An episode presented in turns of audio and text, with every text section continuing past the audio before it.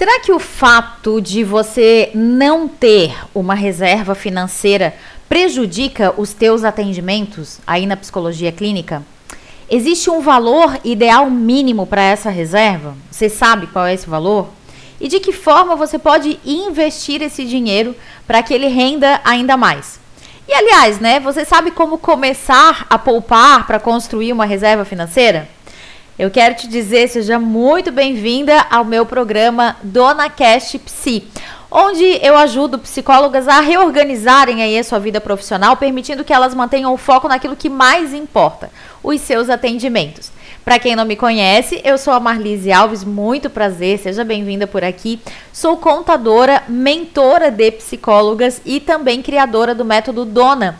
O método Dona são quatro letras: dinheiro, organização, negócios e ação com foco na psicologia clínica. Então, vem comigo, nós vamos conversar neste episódio sobre este assunto que muitas vezes tira o sono dos psicólogos, que é a falta de reserva financeira. Na verdade, a gente vai conversar sobre a reserva financeira em si e eu espero ao longo desse episódio te convencer e te dar uma metodologia simples para você começar a reserva financeira hoje mesmo. Vamos juntas? Quero te falar sobre o que é esse tema, né? Então, o que, que nós vamos ter nesse programa de hoje? Primeiro ponto, como que a ausência de reserva financeira prejudica os teus atendimentos? Você precisa saber sobre isso, precisa conhecer sobre esse tema e entender por que, que não ter um dinheiro guardado pode prejudicar os teus atendimentos aí na clínica. Segundo ponto, será que existe um ideal mínimo aí de reserva? Será que a gente tem como colocar um valor mínimo? E onde que eu posso guardar esse dinheiro? Depois que eu tenho esse valor mínimo, onde é que eu guardo? E o terceiro ponto, qual é o meio para eu começar a construir uma reserva financeira? Será que tem um passo a passo? Hum, eu quero te dizer que tem. Então fica comigo ao longo desse vídeo, porque eu tenho certeza que eu vou te ajudar a construir desde já essa reserva financeira.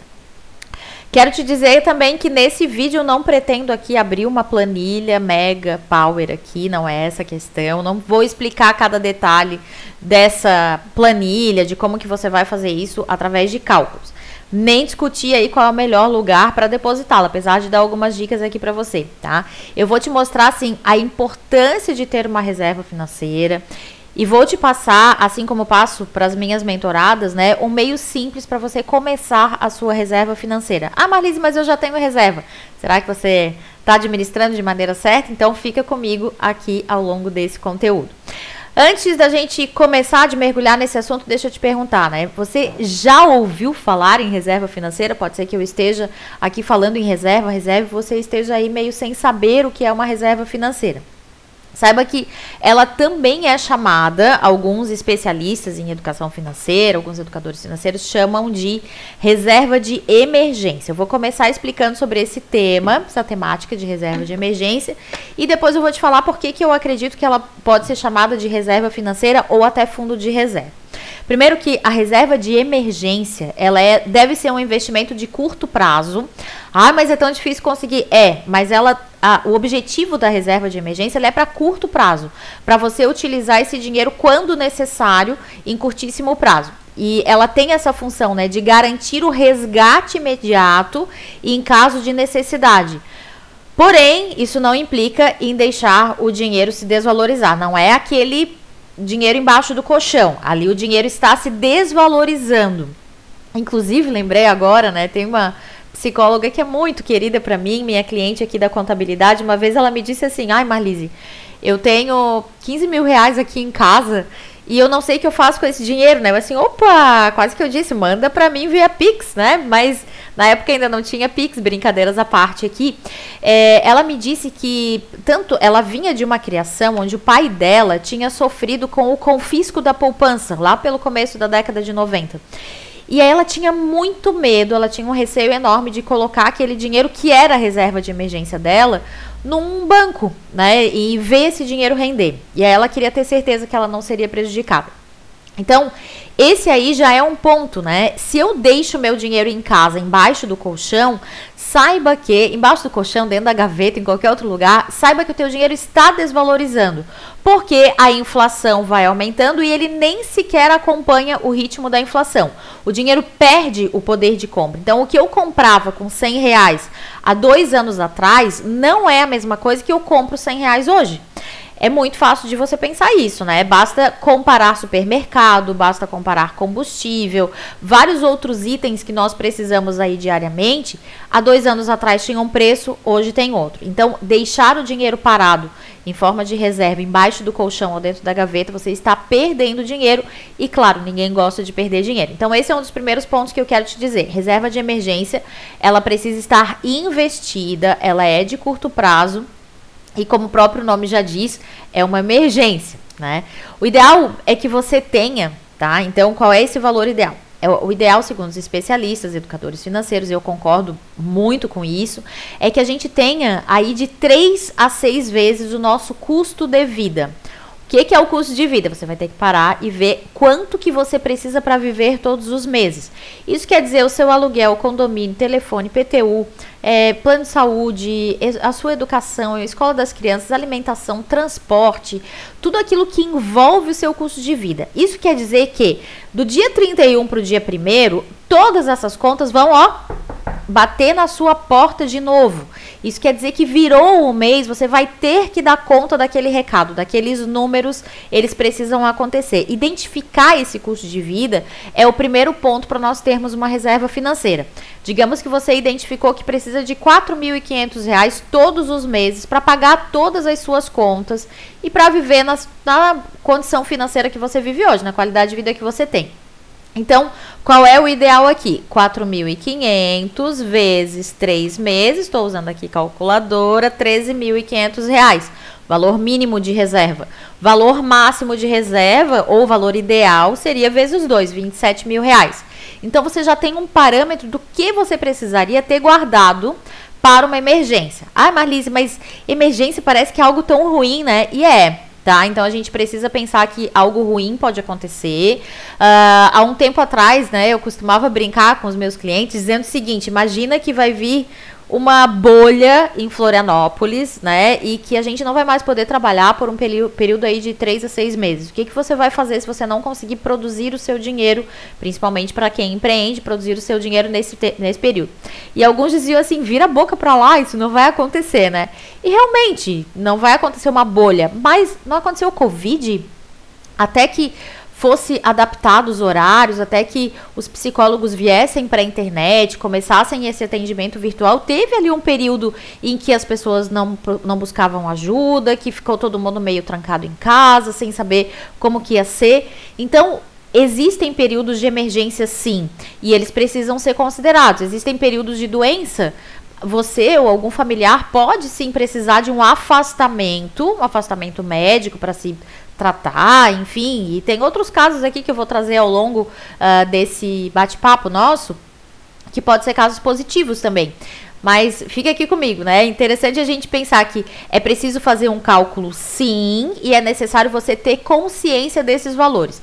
Quanto que você precisa para viver todos os meses e o outra, a outra ponta aqui do, do cálculo também, né? É qual o valor do faturamento do teu consultório você tem todos os meses. Então você vai pegar ali o número de pacientes que você tem todos os meses, multiplicar pelo valor médio aí da tua sessão e vai dizer quantos qual é esse valor mensal? Vou dar um exemplo aqui. Digamos que você atende 15 pacientes por semana, tá? Vezes 4 semanas dá 60 horas. Você dispõe de 60 horas de atendimento mensal. E o valor da tua sessão tá 150 reais. Então você tem um faturamento ali de 9 mil para fins do teu negócio, é interessante, você pode pensar essa reserva financeira, sim, como sendo a tua reserva pessoal, lá a gente estava falando em R$ 4.500, mas a gente também pode pensar numa reserva financeira do negócio de psicologia, do teu consultório, que daí vai ser R$ reais vezes três meses o valor mínimo, vezes seis o valor ideal aí para você ter. Então, você já sabe o que é uma reserva financeira, Falei para você que a reserva de emergência tem essa função de garantir esse resgate imediato e para isso é preciso começar a fazer. Não sei se você, né, que está me acompanhando aqui, que é psicóloga, psicóloga clínica, sabe, mas a reserva financeira contribui para os teus atendimentos. E eu quero trazer essa relevância nesse tema agora, neste bloco aqui para ti. A reserva financeira ela vai te deixar mais tranquila no dia a dia. Ela tira aquele medo, que nós já falamos inclusive em outro vídeo por aqui, tira aquele medo de que vários pacientes podem sair da terapia. Ou aquela pressão mesmo, sabe? Puxa vida, aquele paciente não veio. Eu fico com raiva dele porque ele não veio. Mas na verdade não é porque ele não veio na terapia. Eu não tô preocupada com o processo terapêutico dele. No fundo, no fundo, tô me preocupando porque aquele dinheiro que ele não veio na sessão vai me fazer falta, porque eu tava esperando receber para pagar a conta de luz. Então, eu preciso sim construir, construir uma reserva financeira para minha vida pessoal, para o meu negócio, para que em caso de faltas, eu entenda a dor daquele paciente, mergulhe ali no processo terapêutico dele, mas isso não me afete no meu financeiro. Não afete o financeiro da minha clínica, não afete o financeiro da minha vida profissional.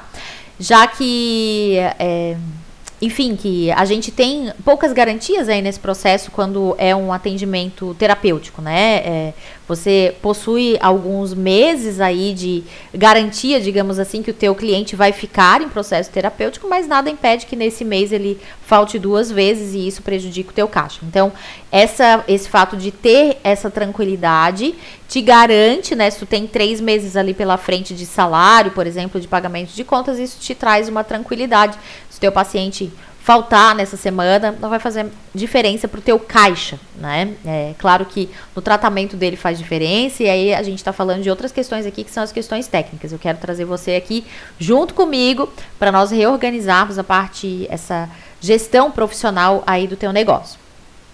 Isso abre, inclusive, outro segundo benefício aqui que eu trago, né, de por que ter essa reserva financeira. Isso abre, inclusive, a possibilidade para que você cobre mais por sessão, porque isso te traz mais flexibilidade. Se você está atendendo um cliente e você tem uma reserva financeira, você pode experimentar com o próximo cliente que te procura um valor um pouco maior. Entende? Porque não está argolada precisando que aquele ali feche por qualquer valor e um valor que você considera inferior ao valor da sua sessão. Isso faz, né, com que você aproveite oportunidades também de avançar na profissão, né? Se você já tem aí um valor de reserva financeira, sabe disso. Sabe que você tem um caixa para investir. Às vezes aparece um curso para fazer em outra cidade, aparece uma formação muito legal que você não pode perder e aí aquele dinheiro ali também serve para a gente ter uh, uma flexibilidade aí no caixa. Ah, Marlise, mas não é para deixar guardado? Eu gosto de pensar que o valor que a gente guarda dentro do consultório, ele serve também de capital de giro, digamos assim. Esse é um termo bastante do mundo de negócios, mas que eu quero apresentar para você. Então, se eu tenho ali 9 mil reais de honorário, que foi o exemplo que eu dei, e eu consigo guardar aí três meses que eu tenho 27, eu sei que a minha reserva financeira ideal é 27 mil reais. Então, eu construo essa reserva financeira e aí, digamos que veio um curso em que eu vou pagar 5 mil reais. Eu baixo a reserva para 22, mas qual vai ser o meu próximo objetivo? Voltar a reserva para 27. Então, ter uma reserva financeira pode te ajudar a investir um dinheiro, depois recuperar o caixa. Investe um pouco, recupera o caixa, mas nunca deixar de ter esse valor né, aí em tuas mãos. Espero que tenha, esteja fazendo sentido aí para você, você que está me acompanhando no vídeo até aqui. Deixa teu comentário, é, já curte esse vídeo, né, para demonstrar que esse assunto te interessa. É, de, deixa aqui comentários, perguntas, enfim, que eu gravo mais conteúdos falando sobre esse assunto. Eu quero te dizer mais uma coisa, né? É, é, enfim, trouxe aqui essa questão né, de que você pode aproveitar oportunidades para avançar na profissão, trouxe aqui um, um, um, curso que você vai, que aparece de repente, palestra, um curso no exterior, enfim, todo esse, essa, esse fundo de reserva pode te ajudar nesse ponto. Quero te dizer também que a reserva financeira ela vai te salvar em momentos de crise. Já falei aqui o que, que aconteceu na Covid, só para te relembrar sobre isso, né? Mas trazendo para o comum aí do nosso dia a dia, né? Ele te salva se você tiver algum problema, por exemplo, de saúde, né? Algum acidente, não vou conseguir trabalhar. Essa, esse tipo de emergência vai te deixar segurada nesse ponto. Ele faz também, esse ponto é bem importante, esse benefício, presta atenção nisso. Se você tem uma reserva financeira, isso faz com que você tenha menor probabilidade de contrair dívidas. Isso porque, claro, quando é que a gente contrai uma dívida? Quando a gente precisa de um dinheiro de maneira urgente. E aí, se eu tenho uma reserva financeira, eu não tenho essa necessidade de tomar esse dinheiro do banco. Eu vou utilizar a minha reserva financeira para fazer aquilo que é necessário naquele momento, né? E caso eu tenha, caso você tenha, por exemplo, que se ausentar da clínica por um tempo, tenha que fechar o teu consultório aí por duas semanas, você usa a tua reserva ao invés de recorrer ao banco para é, pegar dinheiro, né, pegar crédito para passar por esse tempo. Ufa, quanta coisa, hein?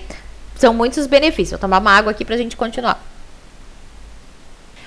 Por exemplo, vamos pegar aqui o caso da Mari tá? A Mari é uma psicóloga fictícia aqui na minha história, mas para começar, vamos supor que a Mari, ela não tem nenhum tipo de reserva financeira, ou seja, aquilo que ela ganha no seu consultório, ela utiliza para pagar as suas contas todos os meses. Se ela deixa de ganhar algum valor, faltou dinheiro ali naquele mês. Então, a Mari vive ali nesse equilíbrio financeiro que eu chamo. Mas, né, o é, ela não tem uma reserva financeira, né? O seu salário paga suas contas, né? Ali, como eu falei, ainda sobra às vezes aí para um café, para um cineminha, pequenas viagens. Mas a renda dela é suficiente, então, para esse dia a dia e também para algumas coisas extras. Aí imagina que tudo está indo muito bem, né? Os atendimentos dela estão melhorando, está recebendo indicações, está fazendo um curso ou outro, mas ela ou alguém da família sofre um acidente, por exemplo. E por qualquer motivo, tá? E aí aqui eu vou trazer um acidente que uma, uma cliente uma vez sofreu numa praia aqui de Florianópolis, né? Ela foi tomar banho de mar na praia e o pé afundou na areia e quebrou o ossinho do pé em três partes. Ela precisou ficar ali quase seis meses com a perna para cima uh, em recuperação e ela não conseguia trabalhar nesse período, né? A gente, ela, ela é agente de viagens e nesse período ela não conseguiu trabalhar, ela precisou recorrer à previdência social. Então, imagina que alguém da tua família acontece algo assim, é, eu sei que é trágico, né? E eu tô trazendo aqui o caso da Mari, né? Então, por qualquer motivo, ela precisa parar de trabalhar e é uma queda absurda aí no seu salário, né? No seu rendimento, no valor que ela retira todos os meses do consultório. O que, que vai acontecer? Se antes o valor do honorário dela dava para pagar as suas contas mensais e até sobrava um pouco, agora praticamente ela não tem de onde tirar. E o fato dela não ter reserva financeira prejudica tudo isso. Se ela ficar três meses sem poder trabalhar, o que, que vai acontecer? Consequências aqui da Mari, né? Meu caso fictício. É provável que precise fazer algum empréstimo, é provável que ela entre no cheque especial. Enfim, ela vai ficar endividada. E eu não quero que isso aconteça aí na tua vida, né? Eu quero que você tenha uma reserva financeira para justamente fugir dessa grande cilada que acontece com quem não faz programações financeiras. Isso já é horrível, mas o pior será que para ela se restabelecer depois, né? Então, digamos que ela ficou três meses afastada, aí quando ela voltar daqui três meses, imagina, desesperada para pagar as contas que acumulou, né? Ou as contas que não param de chegar, tem as prestações dos empréstimos que ela tomou.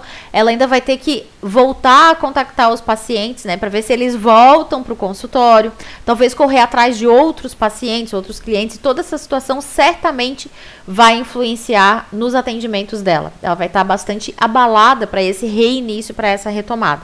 Então, sinceramente, vamos pegar aqui o exemplo da Mari, vamos deixar aqui na ficção, né? Isso não vai acontecer com você que está aqui me acompanhando, mas é importante que você saiba que essa é uma possibilidade.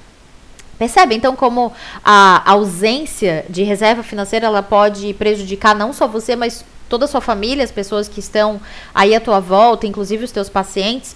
Então, esse é um assunto bastante sério que eu quero te trazer aqui, já estou te trazendo. Espero te conscientizar aqui para esse item, porque a gente precisa melhorar esse ponto aí na tua vida. E é o que eu falo aqui, tá? O cuidado com o paciente, né, com o teu cliente, ele não deve se limitar ao tempo da sessão. Existe um outro cuidado por trás disso, que é o cuidado com você como profissional da psicologia. Você precisa cuidar de ti, cuidar da forma como você está atendendo para justamente preservar esse atendimento clínico. E aí construir uma reserva financeira faz parte aí desse cuidado que você tem que ter contigo mesmo, com a tua vida financeira, e isso vai refletir lá no teu cliente, no teu paciente. Mas aí tu pode até me dizer, né? Ai, Marlise, para com essa doideira, né? Se vai acontecer um acidente, vai ter uma doença, credo, vou ficar aqui com um pensamento catastrófico. Eu vou te dizer, não vai acontecer nada, tá? E se acontecer alguma coisa, você sabe que você vai dar um jeito, porque você é forte, tem aí várias questões de talentos envolvidas e você vai ter é, pessoas para te ajudar nesses momentos.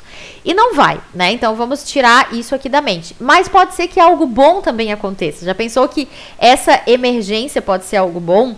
Uma vez uma cliente me disse nela assim: "Ai, Marlise, eu não sei o que eu faço. Eu fui convidada por uma grande amiga. Ela vai casar lá no Caribe, naqueles casamentos lindos que a gente vê é, nas redes sociais, vê em revista, que o pessoal vai para lá. E aí, claro, ela estava convidando, ela tinha sido convidada por essa amiga tão querida para ser testemunha daquele casamento lá. Então imagina, ela ia ter que comprar presente, ela ia ter que comprar vestido, ela ia ter que se hospedar num hotel chiquérrimo, que era onde ia ser o casamento, passagem aérea, uma viagem que não estava no, nos planos dela. Então, muitas vezes essa emergência pode ser uma emergência positiva também. Pode ser esse casamento que vai acontecer lá no exterior. Pode ser, por exemplo, que teu companheiro, tua companheira tenha é, sido chamado pela empresa para passar seis meses no exterior. Mas aí como é que você vai? Se você só atende fisicamente no teu consultório, é preciso que você tenha uma reserva e um planejamento para fazer essa mudança, né? Mudança para o virtual, para você conseguir atender à distância. Então é necessário fazer alguns ajustes e a reserva financeira pode te ajudar nisso, né? A reserva de emergência ou fundo de reserva também é para isso. E eu te digo que a reserva é importante não só para esses casos extremos, né? De doença, de acidente, é, de casamento, né? De uma coisa muito boa, mas também para o teu próprio negócio em psicologia, né? E, e também ele faz bem, inclusive, para a tua própria autoestima e para as questões psicológicas tuas, né? Porque isso vai te trazer tranquilidade. É, será que você ainda não construiu uma reserva financeira e tem desejo disso? Se você colocar em prática, eu vou te trazer aqui no final desse vídeo, você tem certeza que daqui 10 meses você já tem um valor de reserva financeira rendendo e isso vai te trazer já a paz e a tranquilidade que você tanto busca. Agora me diz, né? Você não estaria bem mais tranquila aí no teu dia a dia, nos teus atendimentos, na tua casa, se tu tivesse aí uma reserva de pelo menos seis vezes aquilo que tu tira no teu consultório, eu trouxe aqui o exemplo de 9 mil, né? Se você tivesse aí já guardado esse valor de 54 mil reais, como é que tu estarias? Sabendo que esse é um valor para o teu negócio. Se você quiser investir em marketing, você investe, depois sobe a reserva de novo. Se você quiser fazer um investimento na tua sala, sobe a reserva de novo. Então isso é importante para você, né? Mas a, apesar de tudo isso que eu estou falando, né, talvez tenha alguém, você mesmo que está acompanhando, esteja pensando, ah, Marlise, mas o meu dinheiro é tão justo, isso daí de reserva de seis meses, olha, é praticamente impossível para mim, eu não consigo. Quero bater aqui esse papo aqui entre nós, né? Vamos conversar sobre isso. A reserva é possível para todo mundo, tá? E você, obviamente, não vai começar com seis meses ou mais do seu custo de vida. Você não vai dar um passo gigantesco. A gente está falando de pequenos passos, de um passinho por vez. Às vezes as minhas mentoradas falam assim, né? Ah, Marlise, mas eu não vou chegar lá nunca. Calma. É um passo de cada vez. E dentro desse um passo de cada vez, a gente vai construindo aquilo que a gente quer. Esse é um conceito aqui bem legal que eu gosto de trazer. Então, construir uma reserva financeira leva tempo, leva. Construir uma reserva financeira precisa de disciplina, precisa, precisa de paciência também, precisa de persistência e perseverança também. Mas o mais importante é começar. E eu digo mais, né? eu acho que mais importante ainda antes desse começar é a tua decisão. Porque se você decidir que você quer ter uma reserva financeira, você vai conseguir. Agora, se isso não for uma decisão para você, vai ficar batido. Vai, esse vídeo vai entrar por um ouvido, vai sair pelo outro. Daqui a seis meses, um ano, eu vou te perguntar aqui de novo. Você vai passar por outro vídeo meu que eu vou estar tá falando de reserva financeira e aí você vai ter dito assim: Nossa, por que, que eu não comecei ano passado com aquela técnica que a Marlise deu naquele vídeo que eu assisti naquela data? Pois é, sempre vai ter um dia para você decidir. Eu espero que esse dia seja hoje que você decida por começar a construir essa reserva com o que você tem em mãos. Não é nada além extraordinário. Tá? Eu vou dar um outro exemplo aqui. Dessa vez é uma psicóloga que eu já atendi, né? Uma psicóloga real, verdadeira. Vou chamar ela aqui de Cristina, tá? Ela tem outro nome, mas vou chamar ela aqui de Cristina. Olha só, a Cristina, ela me procurou para uma sessão, inclusive foi essa semana, né? Ela me procurou para uma sessão avulsa de mentoria, porque ela precisava tomar uma decisão importante. A decisão dela era assim: ela Será que ela valia a pena para ela sair do emprego? Ela estava com muita vontade de sair para você entender aí o contexto. Ela trabalhava é, um período como psicóloga escolar numa escola e no outro período ela tinha o consultório dela. Ela usava uma sala sublocada, estava tudo certo. Ela já tem ali um número legal de pacientes, ela cobra um valor bem bacana aí por sessão que ela se sente satisfeita. E ela estava em dúvida, né, sobre essa transição de carreira, como que ela ia fazer isso. Porque qual é o discurso dela? O discurso dela diz o seguinte: que se ela abandonar essa, esse vínculo que ela tem com a escola, pode faltar dinheiro. Né? Então, uh, o pilar de insegurança financeira está ali agarrado na escola. Eu trouxe para ela é, uma história que eu gosto muito. Geralmente eu conto aí nos meus cursos, nas palestras, e hoje vou contar aqui para você, né? Não sei se você conhece a história da vaquinha leiteira. E eu trouxe essa história para ela e eu quero repetir aqui para você. É, Conta-se, né, que numa cidadezinha do interior, um monge e o seu discípulo saíram por aquela grande estrada para fazer algumas visitas. E de repente eles pararam num casebre muito simples, onde tinha um casal e duas crianças, um menino e uma menina. E aquele casal era muito pobre, né? Tinha muita dificuldade. A única coisa que eles tinham era uma vaquinha leiteira. E aquela vaquinha oferecia o leite, eles transformavam o leite em queijo, trocavam aquele queijo por carne, por outras coisas. E ali eles viviam contando, né, os dias, porque eles não viviam uma vida próspera, era uma vida realmente miserável.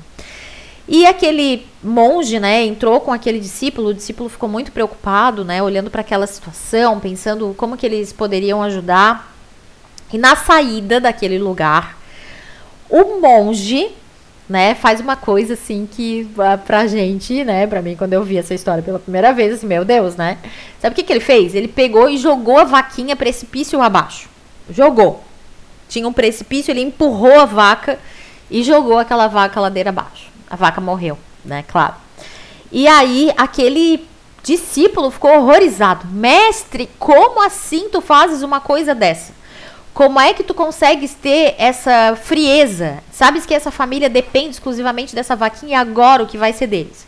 E o monge disse: Eu fiz o que era certo. Né? E foram os dois para o seu caminho.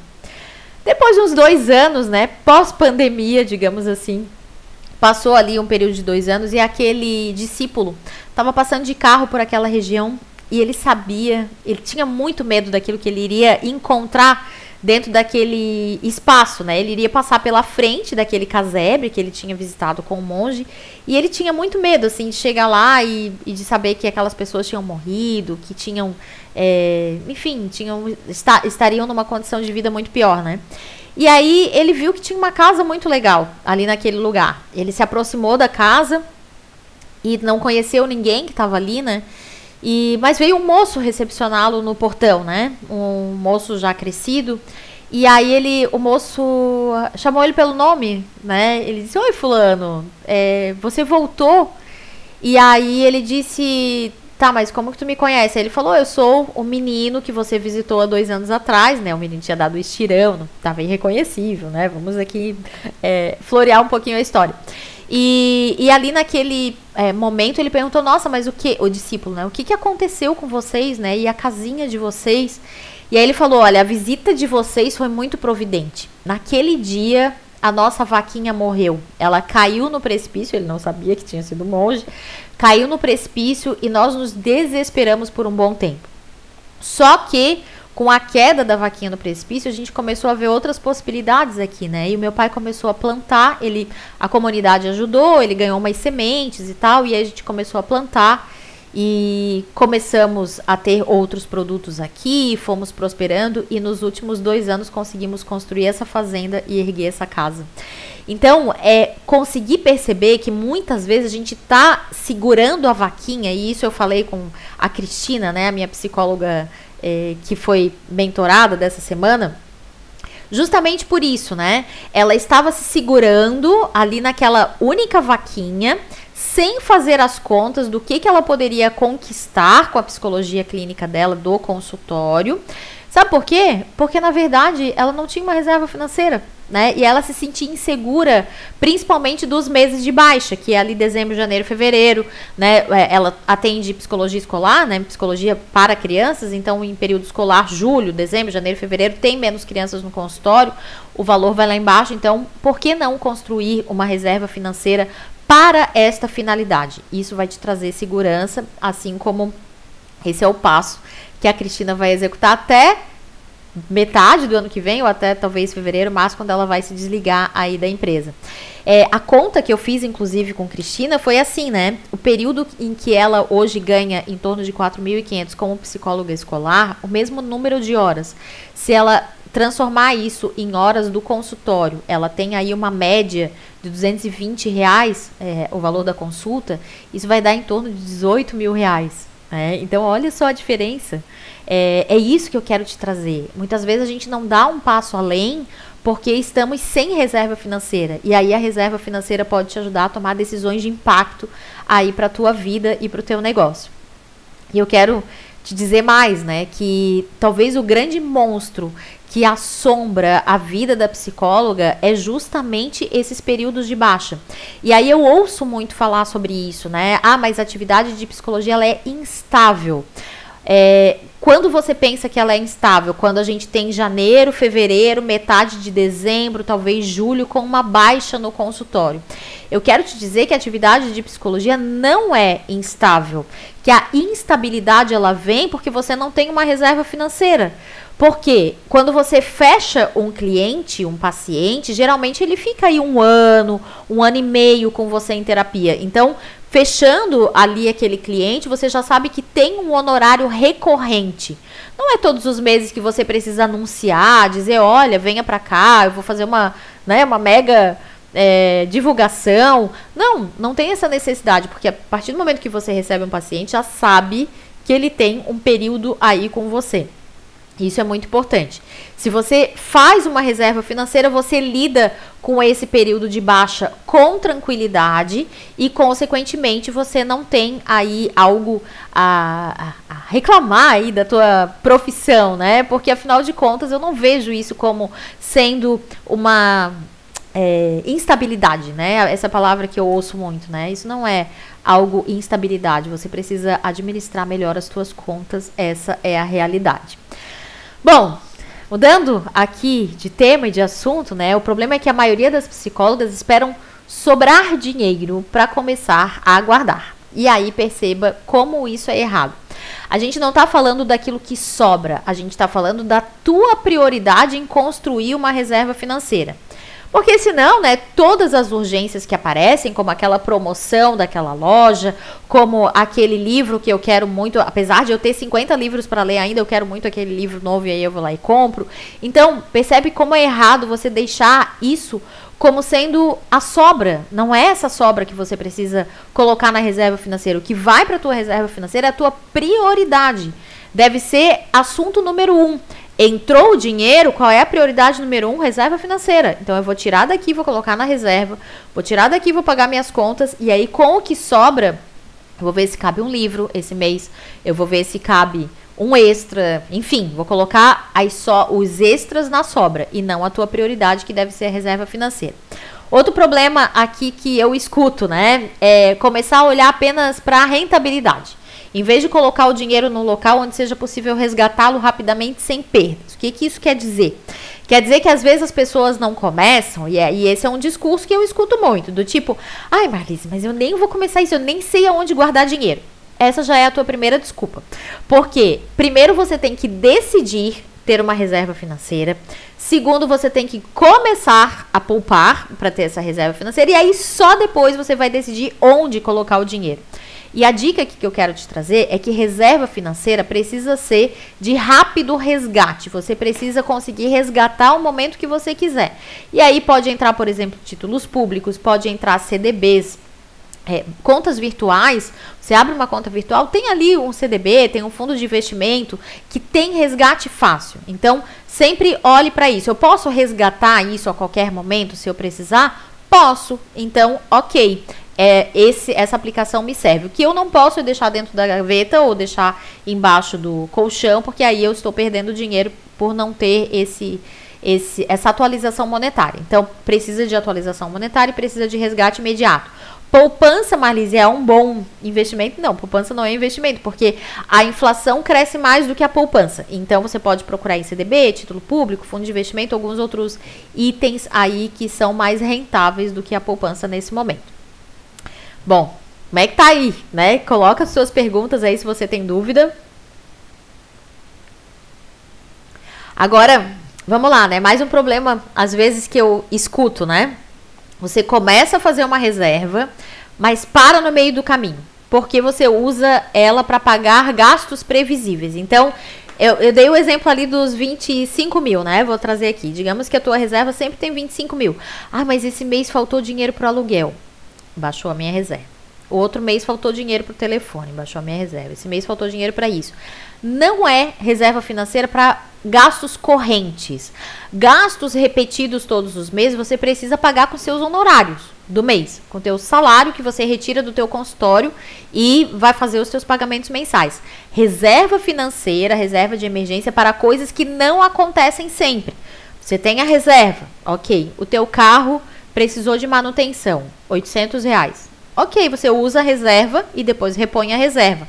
O que você não pode é começar a usar a reserva para os seus gastos do dia a dia. Aí você não vai conseguir repor essa reserva porque está precisando do dinheiro nesse mês a mês.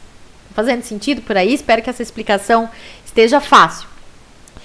Bom, você já viu aí que constituir uma reserva financeira pode dar aí alguns problemas, né? Digamos assim, se você não focar realmente naquilo que importa e, e, se distrair aí nas questões, né, relacionadas a dinheiro. Não é, então, vou te trazer, não é guardar aquilo que sobra, não é colocar o dinheiro para nunca mais ver. Ah, sim, outra coisa aqui, ó, não é colocar em operações de risco o dinheiro, tá? Acho que ah, lembrei disso agora aqui para falar para você. Não é colocar o dinheiro, por exemplo, dentro. Vou comprar ações agora. Não. Apesar de você conseguir resgatar, dependendo da ação, conseguir resgatar no mês seguinte, ações têm altos e baixos. Então, é, uma reserva financeira em que você pode utilizar ali dentro de três meses, de seis meses, ela precisa estar tá numa renda que te garanta esse rendimento, mesmo que seja pouco. Uh, quando que eu vou investir em ação? quando isso é uma reserva de futuro, de aposentadoria. E se você quiser saber mais sobre esse tema, deixa aqui no comentário que eu posso gravar outro vídeo sobre. Mas então a gente está falando de reserva de futuro. Aí eu vou comprar ação de uma empresa, vou deixar lá esse dinheiro e aí ele vai render e outra, outro horário, né, outro momento da minha vida eu vou olhar para ele. Então, lá para frente, ok? Até aí.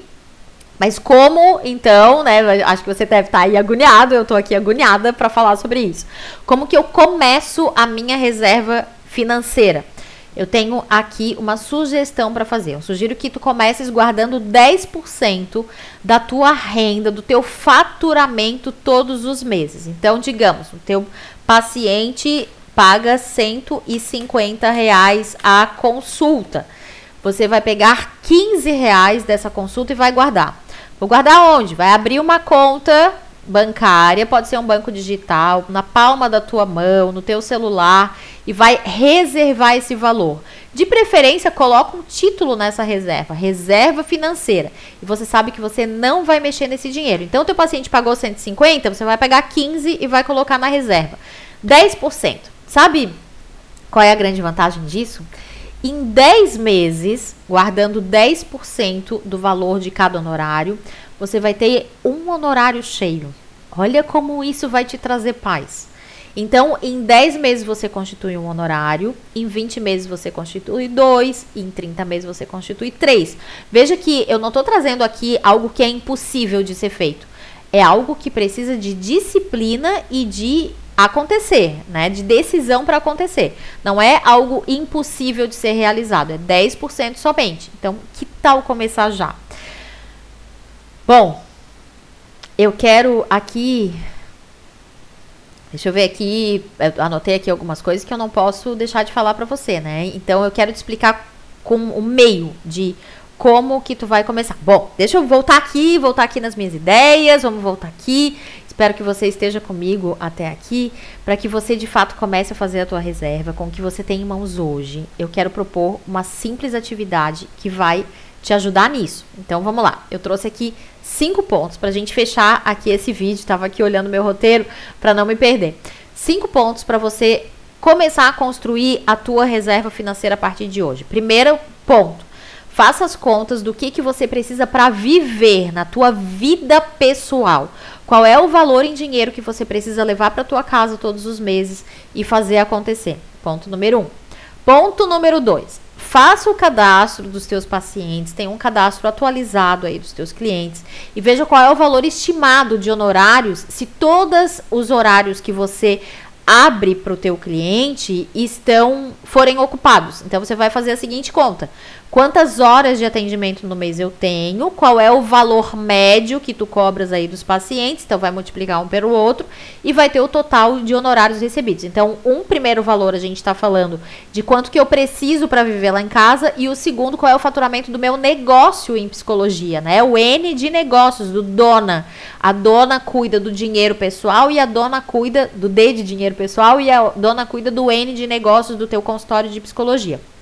Terceiro ponto, abrir uma conta específica para o teu negócio. Então, ainda dentro do dona, né, do N, você precisa sim de uma conta específica para o teu negócio e claro, dentro dessa conta específica você vai abrir uma aplicação financeira de fácil resgate, né, com uma boa rentabilidade, mas que tu consiga pegar no mês que vem, se essa for uma necessidade. Então, abrir para colocar esse dinheiro lá. Quarto ponto, aqui, quarto ponto, colocar 10% de todo o valor recebido do teu cliente lá. Pode ser no momento do recebimento ou no final do mês, aquilo que para você fizer mais sentido. Então, do dia 1 até o dia 30, eu vou calcular quanto que eu recebi. No dia 31 eu vou lá e pego 10% e coloco. Lembrando que você precisa priorizar, não é o que sobra, é o que você quer colocar para reserva financeira. Quinto e último ponto, deixe crescer. Essa é a parte melhor de todas. Você sabe, é quase como eu, eu dei uma receita aqui, né, do 1 ao 4, é quase como uma receita de pão ou de bolo. Vou pensar aqui no pão, né, que coloca todos os ingredientes ali, faz a massa, faz a massa e aí deixa repousando para crescer. E quando você vai ver, eu já fiz pão e aí quando, quer dizer, eu já fiz pão, não, vamos corrigir essa informação por aqui. Né? Eu já acompanhei pessoas fazendo pão, tipo como auxiliar, né? Não sou aí tão boa padeira. Vamos a, a, melhorar aqui essa informação. Mas o que, que eu quero te trazer? Que fez a massa, coloca na bacia, tampa, né, com aquela com um paninho de prato, né? E aí coloca no sol, eu já vi minha tia fazendo pão. E aí quando a gente vai olhar ali depois de uma, duas horas, uau, aquela massa cresceu, tá enorme. É isso que vai acontecer com o teu dinheiro. E quando você começar a ver que você não precisou trabalhar para fazer aquele rendimento acontecer, olha, eu vou te dizer, isso traz uma satisfação enorme. E aí você vai pegar o gosto de ter uma reserva financeira. Bom, esses são os passos, né? Os cinco passos que eu te trouxe para que você execute. E claro, eu espero te encontrar daqui um ano e você me diga assim, Marlise, aquela dica eu coloquei em prática. Porque se você não colocar, eu tenho certeza que daqui um ano você vai estar sentindo frustração por não ter começado hoje. Então, que tal iniciar esse processo agora? Combinado? Se você tiver dúvidas sobre esse tema, se quiser, compartilha esse link com outras pessoas, é, comente aqui e eu te espero no nosso próximo episódio do Dona Cash Psi. Lembre-se, você pode contar comigo quando você precisar. Até mais!